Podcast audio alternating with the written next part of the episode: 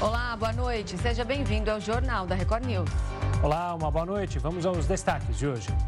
Moeda digital brasileira Drex é testada com sucesso em cerca de 500 operações, de acordo com o Banco Central, e a expectativa é que o sistema entre em funcionamento no ano que vem.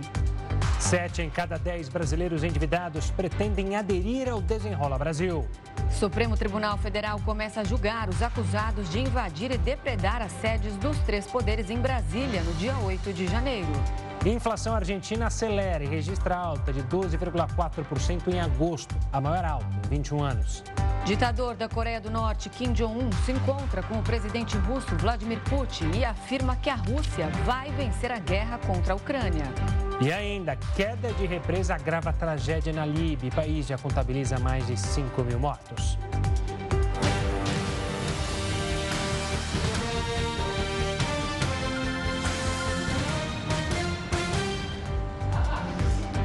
O ex-presidente Jair Bolsonaro continua em recuperação após passar por duas cirurgias. De acordo com o boletim médico, os exames estão nos padrões de normalidade e os sinais vitais estão adequados. Além disso, o pós-operatório transcorre sem complicações e a recuperação é satisfatória e dentro do esperado. O ex-presidente passou por procedimentos para corrigir uma hérnia de hiato e outra de desvio de septo. Ele iniciou uma dieta líquida hoje, segue internado em São Paulo e ainda não há uma previsão de alta. Começou hoje no Supremo Tribunal Federal o julgamento dos acusados de invadir e depredar as sedes dos três poderes em Brasília no dia 8 de janeiro. O repórter Matheus Cavazini está ao vivo na capital federal e traz todos os detalhes. Boa noite, Matheus. Como é que foi a abertura desse julgamento? Boa noite para você, Gustavo, Renata, boa noite a todos. O primeiro réu a ser julgado é Aécio Lúcio Costa Pereira, preso dentro do plenário do Senado depois de gravar vídeos no dia dos ataques. Ele é acusado pela Procuradoria-Geral da República, entre outros crimes, por associação criminosa armada, abolição violenta do Estado Democrático de Direito, golpe de Estado, dano qualificado pela violência e grave ameaça. O advogado dele, Sebastião Coelho da Silva, defendeu que o julgamento é político e que, portanto, deveria ser conduzido pela primeira instância e não pelo Supremo Tribunal Federal. O advogado é desembargador aposentado e passou a ser investigado pelo Conselho Nacional de Justiça por suspeita de incitação aos atos antidemocráticos. Ele, inclusive, chegou a pedir que Moraes se declarasse suspeito para votar no caso. Apesar disso, Moraes rejeitou os argumentos da defesa e votou pela condenação de Aécio a 17 anos de prisão. Moraes também rebateu as falas do advogado de que os atos eram pacíficos. A Procuradoria-Geral da República também defendeu que os atos golpistas foram uma tentativa de derrubar um governo legitimamente eleito. Logo após Moraes votar, o ministro Nunes Marques, revisor do caso, também votou pela condenação de Aécio, mas discordou na questão da pena. Ele sugeriu uma pena mais branda de dois anos e seis meses, inicialmente em regime aberto. O julgamento, portanto, é, foi suspenso, deve ser retomado nessa quinta-feira e até o momento apenas um réu começou a ser julgado. Ainda falta um voto de outros ministros, mas até o momento apenas então o relator Alexandre de Moraes e o revisor Nunes Marques deram o seu voto pela condenação de Aécio. Renata, Gustavo. Matheus Escavazini falando com a gente ao vivo de Brasília. Obrigada pelas informações, Matheus. Uma boa noite para você. E o Banco Central informou hoje que o Drex já foi testado com sucesso em cerca de 500 operações. A expectativa é que o sistema entre em funcionamento no ano que vem. O Drex será a próxima inovação a ser lançada pelo Banco Central. A ideia da ferramenta é ser a representação digital da moeda brasileira, o real. Ainda em fase de testes, que deve durar até o ano que vem, o Drex foi utilizado em cerca de 500 operações com sucesso, tanto no atacado quanto no varejo, isso segundo o Banco Central. A ideia da autoridade monetária é que essa primeira fase de testes dure até meados de 2024. Depois do Pix, que também deve ser aprimorado em breve, o Drex será a nova inovação da autarquia, que aposta alto na plataforma. Autoridades da Prefeitura do Rio de Janeiro e o presidente do Aeroporto Internacional Tom Jobim, o tradicional Galeão, se reuniram hoje para apresentar os primeiros resultados da coordenação dos aeroportos da cidade. O repórter Marcos Marinho está na capital fluminense, traz todos os detalhes. Boa noite, Marcos. Qual a expectativa da administração do Galeão ainda para este ano? Oi, Renata, Gustavo, boa noite para vocês e para todos que estão com a gente aqui no Jornal da Record News. Olha, a expectativa é que 2023 termine com 7 milhões e 800 mil passageiros frequentando o Aeroporto Internacional do Rio de Janeiro, o Aeroporto Internacional Tom Jobim é uma média maior do que a que foi registrada em 2022, durante o auge da pandemia de coronavírus. Na época, essa média foi de 6 milhões de passageiros. Agora, o aeroporto tem capacidade para atender 37 milhões de pessoas por ano. Só que o espaço está ocioso. Por isso, o governo pretende transferir voos do aeroporto Santos Dumont, que fica no centro da capital fluminense, para o internacional, que fica no bairro da Ilha do Governador, na zona norte do Rio de Janeiro. Essa mudança já começa agora no mês de outubro, segundo a Infraero. E o aeroporto Santos Dumont vai ficar com voos apenas para São Paulo, Belo Horizonte e Vitória. Volto com vocês aí no estúdio. Obrigada, Marcos. O site oficial do Aeroporto Internacional de São Paulo, em Guarulhos, o maior da América Latina, foi alvo de um ataque hacker. De acordo com o aeroporto, concessionária que administra o, aeroporto de Guarulhos, as operações não foram afetadas. A concessionária também informou que não ocorreram alterações nas páginas do site. Não há informações sobre a origem nem a motivação do ataque cibernético. Questionada, a GRU Airport não respondeu se o caso vai ser investigado pela Polícia Civil. A Receita Federal afirmou que as empresas que vendem produtos internacionais vão precisar informar o valor das encomendas já com imposto. O secretário Robson Barreirinhas afirmou que a medida será necessária para que a companhia esteja dentro das regras brasileiras. Segundo ele, a mudança é para que o consumidor não seja surpreendido ao acreditar que pagou o preço total do produto mas depois precisar arcar com os valores dos tributos. No início do mês passado, entraram em vigor as regras para compras internacionais de até 50 dólares. As companhias que aderirem ao programa ficam isentas do imposto de importação, que representa 60% do valor da compra. Para a gente se aprofundar mais nesse assunto, a gente conversa agora com o especialista em comércio exterior, Rafael Vanim Pinto. Boa noite, Rafael. Seja bem-vindo ao Jornal da Record News. Boa noite, Renata. Boa noite, Gustavo. Prazer estar aqui. É, realmente, né, nós temos um mês da entrada do, do programa, né? Rafael, é, eu queria que você começasse explicando para a gente, não sei se está conseguindo ouvir, se a conexão está boa, é, como que esse imposto ele vai vir descrito na hora da compra? O consumidor vai ver o valor total ali do item da compra dele, do produto, esse valor do imposto já vai estar embutido ou vai estar o valor do produto mais o imposto em destaque? É, o programa que, passou a vigorar a partir de 1 de agosto, ele prevê, ele é opcional, na verdade, né, o remessa conforme, as empresas precisam se habilitar, esses marketplaces, eles precisam ter acordo, inclusive com os meios, uh, e a partir dessa habilitação e da publicação no Diário Oficial, ele, essas precisam adaptar suas plataformas para colocar preço da mercadoria, frete, seguro, se houver, além dos tributos, né?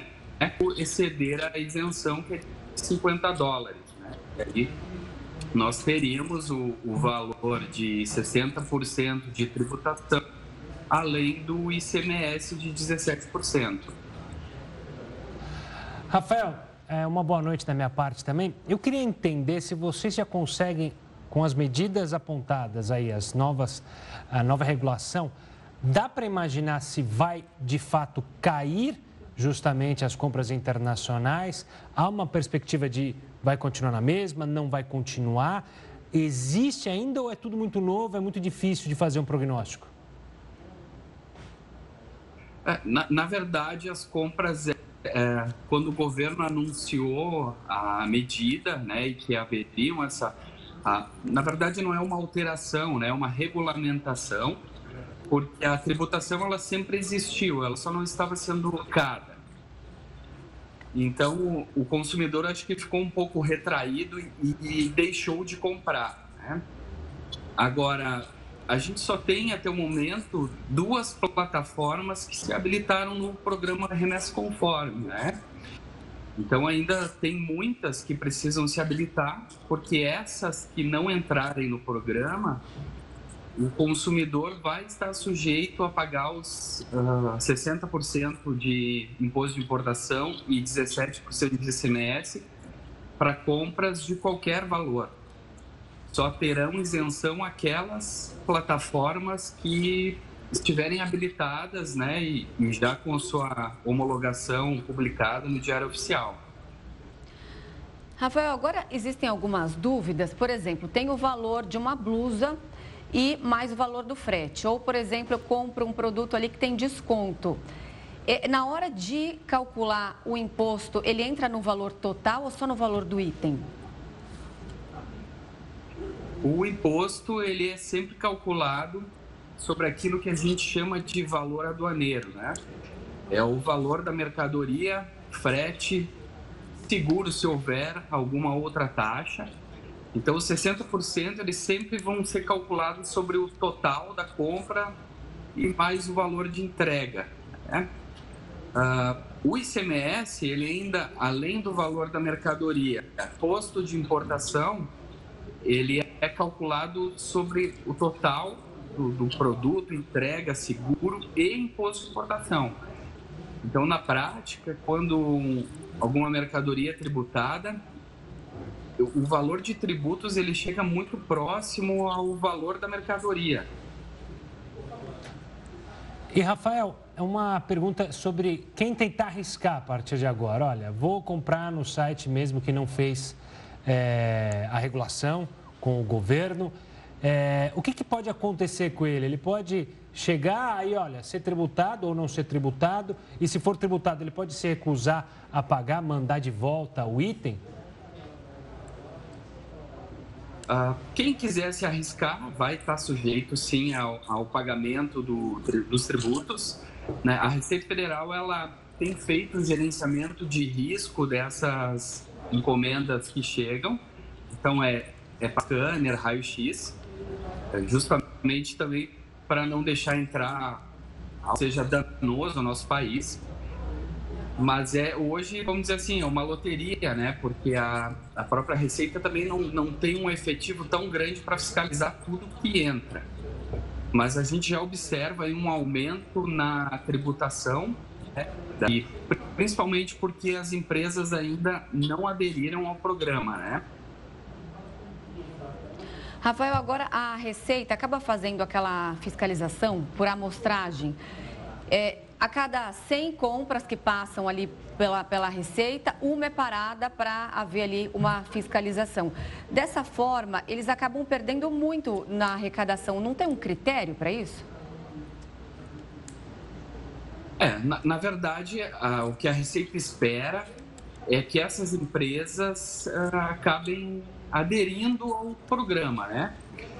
Uh, como isso ainda está sendo lento e moroso, porque também depende de acordo da, dessas empresas com os correios.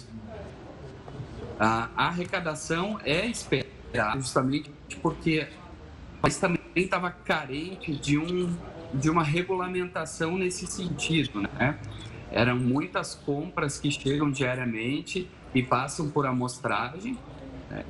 Mas o que se tem observado é que, apesar da amostragem, uh, e pelo fato de estar regulamentado agora, muita, muitos bens têm sido já tarifados. Né? Então, houve um aumento aí nesse, nessa cobrança de tributos. Rafael, só para fechar, uma última pergunta rapidamente. Quem comprar justamente dos sites que estão de acordo com a legislação, Vai chegar mais rápido o produto ou vai ficar aquela novela de chega em Curitiba, fica análise em Curitiba, chega em São Paulo, se tem alguém que compra em São Paulo, mais tanto tempo para olhar lá. Aí depois de 30 dias, se não mais, chega o produto. Isso vai acelerar essa entrega, pelo menos?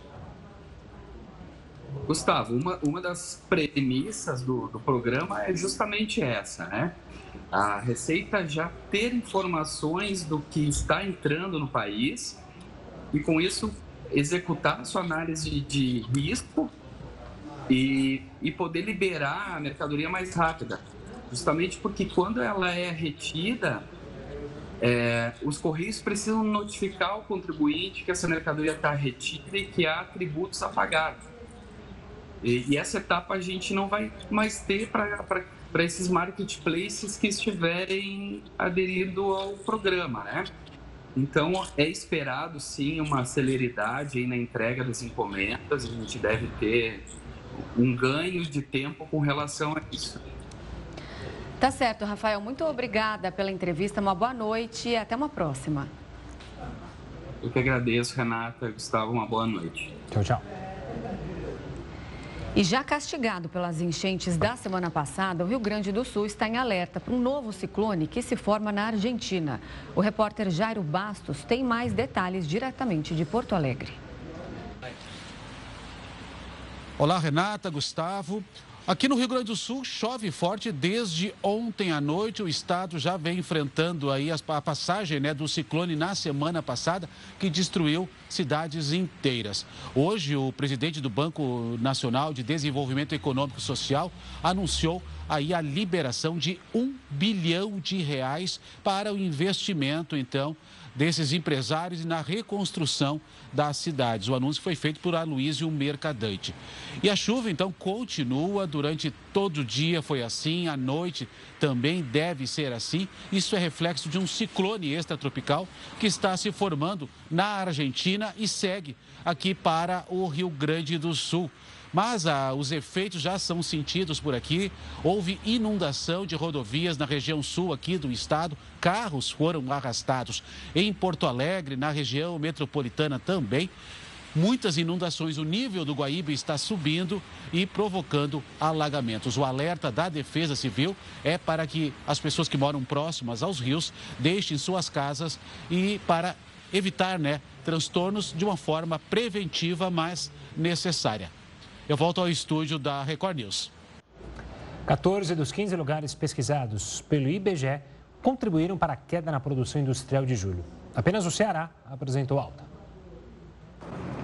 A queda de 0,6% da produção industrial registrada em julho, na comparação com o mês anterior, foi puxada pela retração em 14 dos 15 locais investigados pela pesquisa industrial mensal do IBGE. Os números apresentados nesta quarta-feira mostram que os maiores recuos foram no Amazonas, onde o índice despencou quase 9%, Bahia, que caiu 6%, e Pará, com 4%. Já o maior parque industrial do país, São Paulo teve retração de 0,5%. O Ceará foi o único estado que apresentou alta no levantamento do mês, um crescimento de 1,2%. Na comparação anual, a queda da produção industrial foi ainda maior, de 1,1%. Neste período, 11 dos 18 lugares pesquisados tiveram redução, com destaque para Amazonas e Mato Grosso do Sul, com quedas superiores a 11%.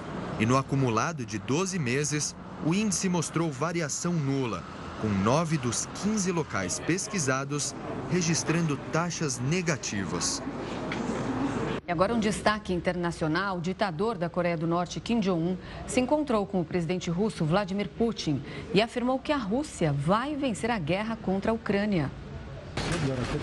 Os líderes Kim Jong-un e Vladimir Putin se encontraram nesta quarta-feira para debater a parceria entre as nações e uma cooperação econômica. Durante o encontro, o ditador coreano chamou o exército russo de heróico, disse estar junto com a Rússia contra o imperialismo e afirmou que o país sairá vitorioso na guerra contra a Ucrânia. Acreditamos com certeza que o exército e o povo russo vão alcançar uma grande vitória na luta justa para punir as forças do mal que perseguem as ambições hegemônicas e também expansionistas e criar um ambiente estável para o desenvolvimento nacional. Segundo Kim Jong-un, os líderes ainda concordaram que é necessário ampliar a cooperação entre as duas nações para buscar paz na região.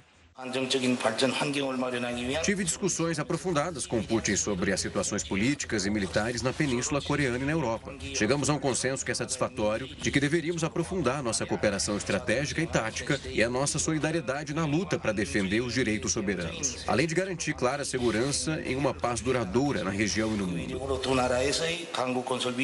Já o presidente russo destacou que a reunião aconteceu em um momento em que os dois países comemoram 75 anos de relações diplomáticas e relembrou que a Rússia esteve ao lado da Coreia do Norte desde o início. Nossa reunião acontece num momento especial. A República Popular Democrática da Coreia celebrou recentemente 75 anos da sua fundação e 75 anos do estabelecimento de relações diplomáticas entre os nossos países. Eu gostaria de lembrar que o nosso país foi o primeiro a reconhecer o Estado independente soberano, a República Popular Democrática da Coreia. Depois do encontro, Kim Jong-un deixou o território russo e embarcou no trem blindado para retornar à Coreia do Norte. A viagem deve demorar mais de um dia.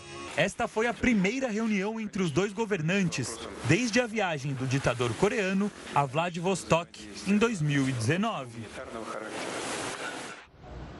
E os incêndios florestais estão cada vez mais difíceis de serem combatidos na Indonésia por causa do tempo seco.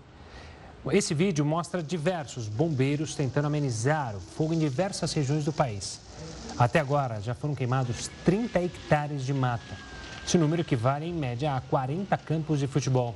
Por enquanto, não houve relato de mortos e feridos. As autoridades pediram que a população fique em alerta, principalmente quem mora perto das áreas de risco de incêndios florestais. E o estado de Kerala, no sul da Índia, fechou algumas escolas, escritórios e transportes públicos para impedir a propagação de um vírus mortal. Esse vírus, que ficou, foi chamado de Nifá, já matou duas pessoas nos últimos dias. Um adulto e uma criança ainda estavam infectados no hospital e mais de 130 pessoas foram testadas para o vírus.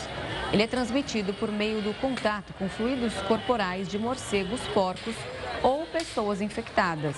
As autoridades agora alertam as pessoas para que evitem sair de casa. Funcionários da Unicamp decidiram manter a greve apesar do avanço durante a primeira reunião com a reitora da instituição. O protesto começou no dia 28 de agosto. Os trabalhadores são contrários ao uso de ponto eletrônico para monitorar a presença na universidade e reivindicam uma série de medidas econômicas na instituição. Atualmente, o quadro de servidores reúne aproximadamente 8.400 trabalhadores. O ato mais longo já registrado na história da universidade durou 112 dias e aconteceu em 2014. Presidente Lula dá posse aos três novos ministros do governo federal. É o que você confere logo depois do intervalo aqui no Jornal da Record News. O presidente Lula deu posse nesta quarta-feira aos três novos ministros do governo federal. O evento foi fechado e ocorreu no Palácio do Planalto. Lula nomeou André Fufuca para o Ministério do Esporte no lugar de Ana Moser. Silvio Costa Filho assumiu o Ministério de Portos e Aeroportos no lugar de Márcio França. Além disso, foi criada uma nova pasta do empreendedorismo, da microempresa e da empresa de pequeno porte, que Márcio França vai comandar. Os nomes dos ministros também foram publicados na manhã desta quarta, em uma edição extra do Diário Oficial da União. As mudanças no primeiro escalão do governo, que passa de 37 para 38 ministérios, foram negociadas nos últimos meses para incluir parte das bancadas do PP e do Republicanos na base de Lula no Congresso Nacional. A reunião de hoje foi o primeiro contato do presidente com os novos ministros após o anúncio das alterações na esplanada e da viagem dele dele à Índia, onde participou da reunião de líderes do G20. De acordo com uma pesquisa feita pela Febraban e pelo IPESP, sete em cada dez brasileiros endividados aderiram ou pretendem aderir ao Desenrola Brasil. O programa de renegociação de dívidas foi criado pelo governo federal. De acordo com o levantamento, 73% dos entrevistados já aderiram ou pretendem aderir ao Desenrola, enquanto 24% não aderiram e nem pretendem. A adesão é mais forte na região norte do país, em que 82% dos pesquisados disseram que entraram ou pretendem entrar no programa. A primeira fase do Desenrola, em vigor desde julho, abrange dívidas de clientes com renda familiar entre dois salários mínimos e 20 mil reais. O governo do estado do Rio de Janeiro, em parceria com a prefeitura da capital, entregou a ampliação e modernização do sistema de esgoto sanitário da ilha de Paquetá. Após 10 meses de obras, o governo do estado do Rio de Janeiro modernizou o esgotamento sanitário da ilha de Paquetá. Assim, as praias estão mais limpas e a maioria delas estão próprias para banho. Atualmente, 3.600 pessoas vivem na ilha. A obra, que custou 26 milhões de reais, acrescentou uma nova estação de bombeamento que se juntou a outras quatro que foram modernizadas. Agora, o esgoto coletado passa pelas estações que fazem um pré-tratamento e é lançado em uma tubulação subaquática que já existia. O que nós fizemos, em resumo, foi a reforma de todo o sistema daqui de Paquetá, a implantação de uma nova estação de bombeamento de esgoto e dessa estação, 100% de esgoto que é gerado aqui passa a ser tratado na estação de tratamento de esgoto em São Gonçalo. Com esse investimento, a gente espera uma plena recuperação de todas as praias do nosso entorno, com mais balneabilidade, mais turismo e, claro, incentivo aqui para a nossa região. Do outro lado da ilha, tudo está em andamento para garantir a operação e aumentar a eficiência do sistema diante do crescimento da demanda. A estação de tratamento de esgoto São Gonçalo, por exemplo, vem passando por reformas. O objetivo é tratar o atual volume recebido e ampliar essa capacidade nos próximos anos. Recentemente, um relatório do Instituto Estadual do Ambiente apontou que apenas uma praia estava imprópria para banho. Em junho, a tabela mostrava que apenas uma estava liberada. O anúncio da mudança da vacina contra a poliomielite de via oral pela aplicada via injeção ainda traz algumas dúvidas ao cidadão. A decisão foi recomendada pela Câmara Técnica de Assessoramento em Imunização, que considerou as novas evidências científicas que indicam a maior segurança e eficácia da injeção. Segundo o Ministério da Saúde, essa aplicação já é utilizada nas três primeiras doses do esquema de imunização e estará disponível também para a dose de reforço aplicada aos 15 meses a partir de 2024. A quinta dose, dada aos 4 anos, deixará de existir. E quem vai nos explicar mais sobre essa mudança na estratégia de combate à poliomielite é o Dr. Marco Aurélio Safad, que ele é presidente do Departamento de Infectologia da Sociedade Brasileira de Pediatria. Oi, boa noite, doutor. Seja muito bem-vindo ao Jornal da Record News. Boa noite, Renata. Boa noite, Gustavo. Boa noite a todos que nos acompanham. Doutor, queria que você começasse explicando para a gente o que, que, quer dizer quando a gente fala de vacina inativada e quais são as vantagens dessa injeção intramuscular em relação às famosas gotinhas. Ah, acho que esse é um tema muito importante, né? Porque essa é uma vacina muito cara para a nossa população e ela é emblemática no sentido de que ela representou, a vacina de poliomielite representou para o nosso país, a exemplo uh, uh, de toda a humanidade, né, a eliminação da poliomielite em diversos locais. Aqui no nosso país não há casos de poliomielite, de paralisia infantil, há praticamente mais de 30 anos, isso graças à imunização. Neste cenário em que a vacina foi introduzida lá atrás, a vacina oral, que é a vacina que tem um vírus atenuado, enfraquecido, ela era, naquele momento, a vacina ideal para que a gente pudesse, vamos dizer, obter uh, a eliminação uh, da doença e dos casos de paralisia infantil. Neste momento, uma vez conquistada essa etapa, uma vez que a gente já eliminou, vamos dizer, a doença entre nós, a vacina inativada, como o próprio nome diz, é uma vacina que tem o vírus morto, ela representa uma opção mais segura, porque ela é isenta de eventos adversos e com a mesma eficácia apresentada pela vacina oral. Então, o passo, e o Brasil tomará a partir do ano que vem, fazendo com que a imunização contra polio seja exclusivamente com vacina inativada, é um passo importante que já foi tomado por diversos outros países, está dentro dos objetivos da Organização Mundial da Saúde para que a gente alcance a erradicação, finalmente, eh, desta doença. Mas uma mensagem muito importante tem que ficar nesse momento. Para que a gente alcance e para que essa etapa seja exitosa, é fundamental que nós tenhamos elevadas coberturas da vacina. E, infelizmente, num passado recente, houve uma queda dessas coberturas no nosso país. Então, talvez a mais importante das mensagens hoje para a população é entender que essa mudança é uma mudança para melhor, para que a gente tenha uma imunização tão segura uh, como hoje, tão efetiva, mas num cenário isento de riscos em relação à vacinação. Mas para isso, nós não podemos fraquejar em relação às coberturas da vacina e temos que retomar aquilo que no passado nós obtivemos, né, que foram coberturas próximas de 100% das nossas crianças. Doutor, uma boa noite da minha parte também. A mudança será gradual. É, fico a dúvida aqui, acho que muitos pais devem ter. E se quando começar a ocorrer essa mudança, eu tomar a primeira dose de gotinha, mas já tiver é, no mês seguinte a dose com injeção? Eu vou tomar a injeção? Não, continuo com a dose? É, isso pode ser um fator até para muitas pessoas. Ah, já que vai trocar, não vou dar agora a da gotinha, a da vacina, a vacinação vai mudar, então é melhor esperar outra. É, tem essa preocupação? O que, que a gente pode falar para os pais? Muito importante a sua pergunta e que, para que fique claro, já houve uma mudança, então já foi implementada uma mudança e nesse momento nós não usamos mais a gotinha para primeira imunização da criança, ou seja, aquela que é feita no primeiro ano de vida.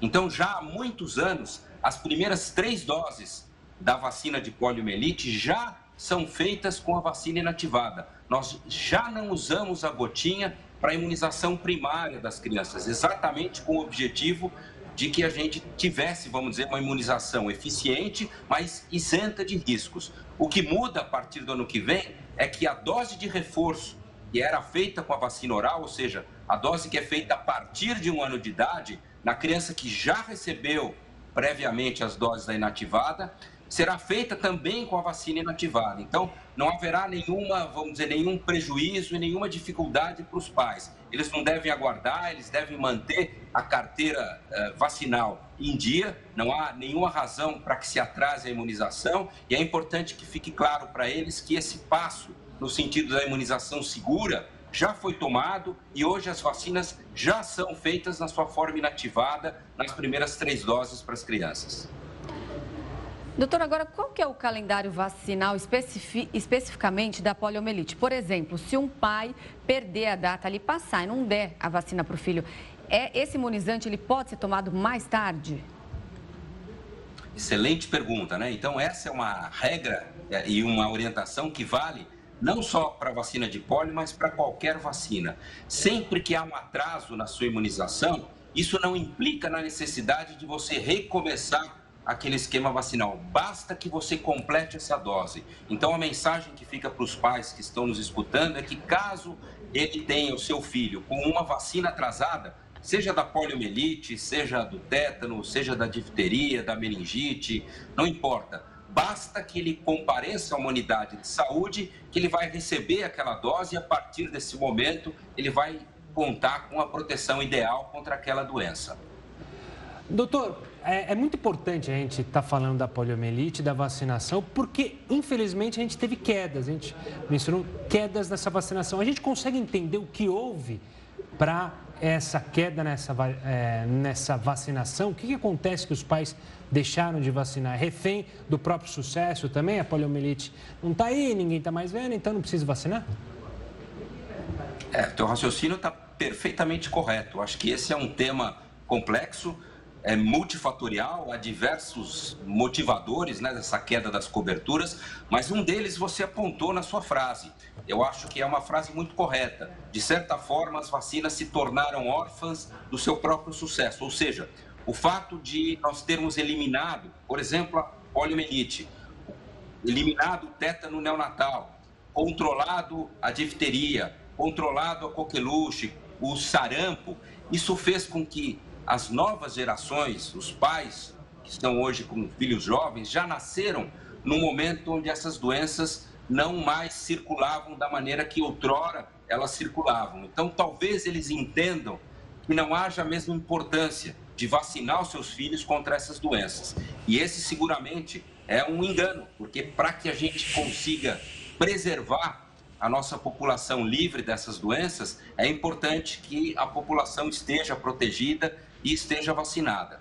Evidentemente, não é só esse né, o fator que determinou a queda nas coberturas. Eu acho que hoje a gente vive um cenário que é contemporâneo, que não é exclusivo das vacinas, mas é o cenário das informações distorcidas, equivocadas e que muitas vezes uh, deixam os pais hesitantes em vacinar seus filhos. Eu acho que isso também contribuiu para a queda nas coberturas. Há problemas estruturais, logísticos que têm que ser melhorados. É multifatorial. Mas o que nós percebemos é que depois de um período onde realmente as quedas nas coberturas foram uh, muito dramáticas e importantes, há uma discreta recuperação, há um cenário de melhora nessas coberturas e a gente espera que isso de fato ocorra para que a gente possa continuar mantendo né, o nosso país uh, livre ou pelo menos controlado para diversas dessas doenças que no passado uh, sequelavam crianças, comprometiam a vida, hospitalizavam, etc. E hoje são doenças que não têm esse mesmo cenário para a nossa população. Doutor, só para a gente fechar, com a eliminação da doença, fica cada vez mais raro a gente encontrar hoje em dia quem conviva aí com as sequelas da poliomielite. Mas, como você mesmo falou, essa já foi uma realidade no Brasil aqui décadas passadas. Você pode, então, explicar para a gente como que essa doença acontece e quais são suas consequências? Ótima pergunta, né? Então, só para que você tenha, vamos dizer, uma ideia desse cenário da poliomielite especificamente, na década de 80, eu não estou falando tanto tempo atrás assim, né? na década de 80 nós tínhamos aproximadamente no mundo centenas de milhares de casos de paralisia infantil e milhares de mortes atribuídas a essa doença. Então, o vírus da paralisia infantil é um vírus que, se a gente, vamos dizer, levar em conta todos que entram em contato com ele, Renata, a grande maioria mesmo que não esteja vacinado, a grande maioria apresenta um quadro leve, mas 1 a 2% dos indivíduos que entram em contato com esse vírus, não estando vacinados, não estando protegidos, podem desenvolver a sua forma paralítica. E dessa maneira, eles ficam com sequelas que são definitivas para o resto da vida. Né? Geralmente sequelas nos membros inferiores, né, que fazem com que esses indivíduos tenham o encurtamento do membro, a dificuldade de deambular, etc., sem levar em conta os quadros mais graves e dramáticos que podem, inclusive, levar à morte. Então, a paralisia infantil, o vírus da poliomielite, é um vírus que tem uma diversidade muito grande de manifestações, mas que em uma pequena porcentagem daqueles que estão acometidos desde que não estejam vacinados, eles correm o risco das formas graves da paralisia infantil. Doutor Marco Aurélio, obrigado pela participação aqui conosco, falando de um tema tão importante. Um forte abraço e até uma próxima. Muito obrigado. Olha, o preço médio do leite cru ao produtor teve a terceira queda consecutiva em julho. A desvalorização aconteceu mesmo na entre-safra, quando era esperada uma alta nos valores. Segundo o levantamento do Centro de Estudos Avançados em Economia Aplicada do campus da USP em Piracicaba, o valor do litro do produto ficou em R$ 2,41, o que representa um recuo de 5,7%. A desvalorização é explicada pelo consumo enfraquecido, aumento das importações e nos custos da produção. A Câmara dos Deputados aprovou há pouco a urgência para a discussão do texto da mini-reforma eleitoral. Se forem aprovadas, as mudanças já passam a valer para as eleições municipais do ano que vem. O repórter Alessandro Saturno tem todos os detalhes direto de Brasília. Esse requerimento de urgência, ele foi aprovado por ampla maioria. Isso significa o seguinte, o projeto ele passa a ter agora prioridade na tramitação. Já o mérito, que é a proposta em si, pode ser votado ainda hoje, a depender do andamento dos trabalhos na Câmara. Para ter validade para as eleições do ano que vem, a mini-reforma tem que ser aprovada pelo Congresso Nacional até o dia 5 de outubro. Entre as principais mudanças sugeridas estão a redução do tempo de inelegibilidade, uma maior facilidade facilidade para financiamento privado de campanha e um rigor menor na prestação de contas. Os deputados retiraram alguns trechos polêmicos, como o que permitia a propaganda eleitoral no dia das eleições e o que acabava com as punições aos partidos que não cumprirem a cota de candidatas mulheres. E uma juíza decidiu mandar a júri popular o ex-deputado federal Roberto Jefferson, acusado de tentativa de homicídio contra quatro policiais federais. Esse episódio aconteceu quando os policiais foram prendê-lo no ano passado por determinação do ministro Alexandre de Moraes do Supremo Tribunal Federal. Na ocasião, dois agentes da PF tiveram ferimentos leves. A juíza manteve a prisão preventiva de Jefferson. Atualmente, ele está internado no Hospital Samaritano em Botafogo, zona sul do Rio de Janeiro, com autorização do ministro Alexandre de Moraes. No interrogatório em maio deste ano, Jefferson admitiu que atirou cerca de 50 vezes e que arremessou três granadas de luz e som contra os quatro agentes, mas que não teve a intenção de matá-los. O brasileiro Danilo Cavalcante foi preso hoje nos Estados Unidos. Ele estava foragido desde o dia 31 de agosto. A informação foi divulgada pelo governo da Pensilvânia, que ressaltou o trabalho árduo dos policiais. Danilo escalou um muro para fugir da penitenciária perto da Filadélfia em 31 de agosto e foi alvo de uma grande caçada por parte das autoridades americanas. Temos o prazer de poder anunciar que, graças ao extraordinário trabalho das forças da lei do estado da Pensilvânia, nossos líderes locais e os parceiros federais em toda a nação, pouco depois das 8 da manhã, ele foi capturado. O alarme de uma residência teria ajudado os policiais nas buscas.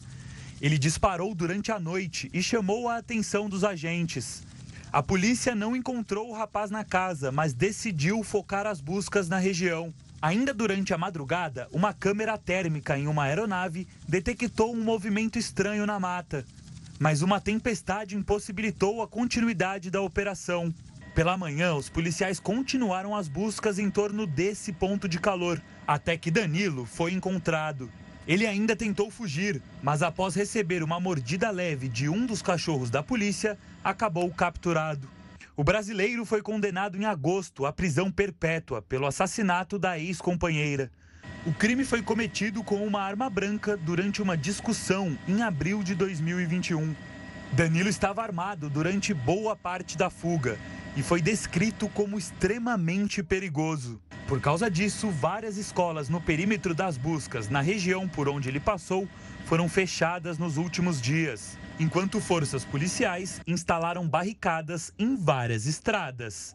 O brasileiro ainda pode sofrer novas punições por ter fugido da cadeia.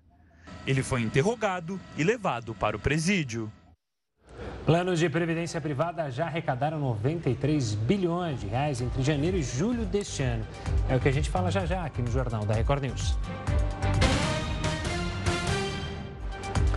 Os planos de previdência privada já arrecadaram 93 bilhões de reais entre janeiro e julho deste ano.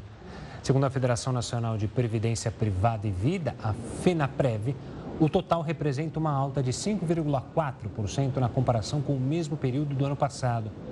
Nestes sete meses de 2023, os resgates somaram 75 bilhões de reais, enquanto a captação líquida destes planos ficou em 18 bilhões de reais. Atualmente, os ativos dos planos de previdência privada aberta somam 1,3 bilhão de reais, trilhão de reais, perdão, o que representa quase 13% do PIB nacional. E o governo de São Paulo sancionou a lei que obriga bares e restaurantes a fornecer água filtrada de graça no estado. Após a decisão, a Justiça Paulista entrou com uma liminar e suspendeu a medida. A lei entraria em vigor nesta quarta-feira, data em que foi publicada no Diário Oficial. Pelo texto, os bares, restaurantes, lanchonetes, padarias e estabelecimentos similares devem deixar visível, seja no cardápio ou em cartazes, que a água potável está disponível no local. A capital paulista também tem uma legislação parecida, mas que está suspensa. Após o assunto repercutir, o Tribunal de Justiça do Estado de São Paulo suspendeu em uma decisão liminar a lei sancionada pelo governador. E o governo federal teve déficit primário superior a 25 bilhões de reais em agosto. O resultado é 50% menor do que o alcançado no mesmo mês do ano passado. Segundo estimativa do Instituto de Pesquisa Econômica Aplicada, o IPEA, as contas do governo federal registraram déficit primário de 25,7 bilhões de reais no último mês. Em agosto, as despesas do governo chegaram a 160 bilhões de reais enquanto os gastos superaram os 134 bilhões de reais. O resultado foi 51% inferior ao alcançado no mesmo mês do ano passado, quando o déficit foi de 52 bilhões de reais. De acordo com o IPEA, houve queda de 30% das receitas não administradas pela Receita Federal e de 8% nas administradas pelo órgão. Já entre as despesas, os destaques ficaram com aumento de 56% nos gastos com controle de fluxo, influenciados pelo pagamento aos beneficiários do Bolsa Família. No acumulado de 2023, o déficit do governo chegou a 102 bilhões de reais. Nesse mesmo período do ano passado, o resultado era de superávit de 26 bilhões de reais. A Justiça de Minas Gerais determinou o bloqueio de até 50 milhões de reais dos sócios da 123 Milhas. A decisão atendeu ao pedido do Ministério Público do Estado. Segundo o MP, o total a ser bloqueado corresponde a 1% do faturamento estimado da companhia em 2022. O bloqueio tem como objetivo garantir minimamente a devolução de recursos investidos por clientes prejudicados. A decisão ainda cabe recurso. A inflação na Argentina acelerou e registrou alta de 12,4% em agosto, atingindo pela primeira vez dois dígitos em 21 anos. O aumento na comparação com julho deste ano, após a alta de mais de 6%, vista no mês anterior. Até agora, neste ano, a inflação no país vizinho registrou uma alta de 80,2%, o que ajuda a tornar o cenário argentino ainda mais preocupante. Em meio à crise, o ministro da Economia, Sérgio Massa, que busca o poder como candidato presidencial, disse que agosto foi o pior mês dos últimos 25 anos. E a Líbia é palco de uma das maiores catástrofes da história. Segundo a agência de notícia do país, o número de mortos já passa de 6 mil. As fortes tempestades destruíram grande parte do país no norte da África. Além dos milhares de mortos, 12 mil estão desaparecidos. Imagens de satélite mostram como a região ficou depois da passagem de um ciclone. Duas barragens transbordaram com o volume das chuvas, despejando ainda mais água em áreas já inundadas. Carros foram arrastados pela correnteza e bairros inteiros ficaram submersos. Faz mais de uma década que as regiões da Líbia são governadas por facções rivais e analistas internacionais dizem que a situação causou o abandono da infraestrutura do país, o que facilitou o acontecimento dessa tragédia. A cidade de Marrakech começa a retomar a rotina depois do terremoto mais devastador em um século atingir o Marrocos. Quase 3 mil pessoas morreram e cerca de 5.500 ficaram feridas. As férias no Marrocos começaram de um jeito inesperado para Juan e Silvia. Eles estavam passando na imigração no aeroporto de Marrakech quando tudo tremeu. E com muito ruído. Houve um barulho muito alto. Eu pensei que fosse um avião caindo. Todo mundo começou a correr. O pessoal do aeroporto levou todos para fora e só então entendemos que era um terremoto, conta o turista espanhol. As lojas voltaram a abrir na Medina, a parte histórica de Marrakech. Essa foi a área da cidade mais danificada pelo tremor, que derrubou parte das construções mais antigas. Se a rotina começa a ser retomada aqui em Marrakech, a situação é bem diferente na região montanhosa do Marrocos. As equipes de resgate ainda tentam acessar os vilarejos remotos que mais sofreram com o tremor. O epicentro do terremoto ainda está inacessível. Por isso, o exército marroquino montou hospitais de campanha para atender os milhares de feridos. Helicópteros levam ajuda humanitária e transportam moradores. As estradas estão bloqueadas. Só com animais conseguimos levar nossos pertences ao acampamento, afirma este morador. Muitos desabrigados moram em barracas improvisadas. Outros encontraram abrigo em uma escola.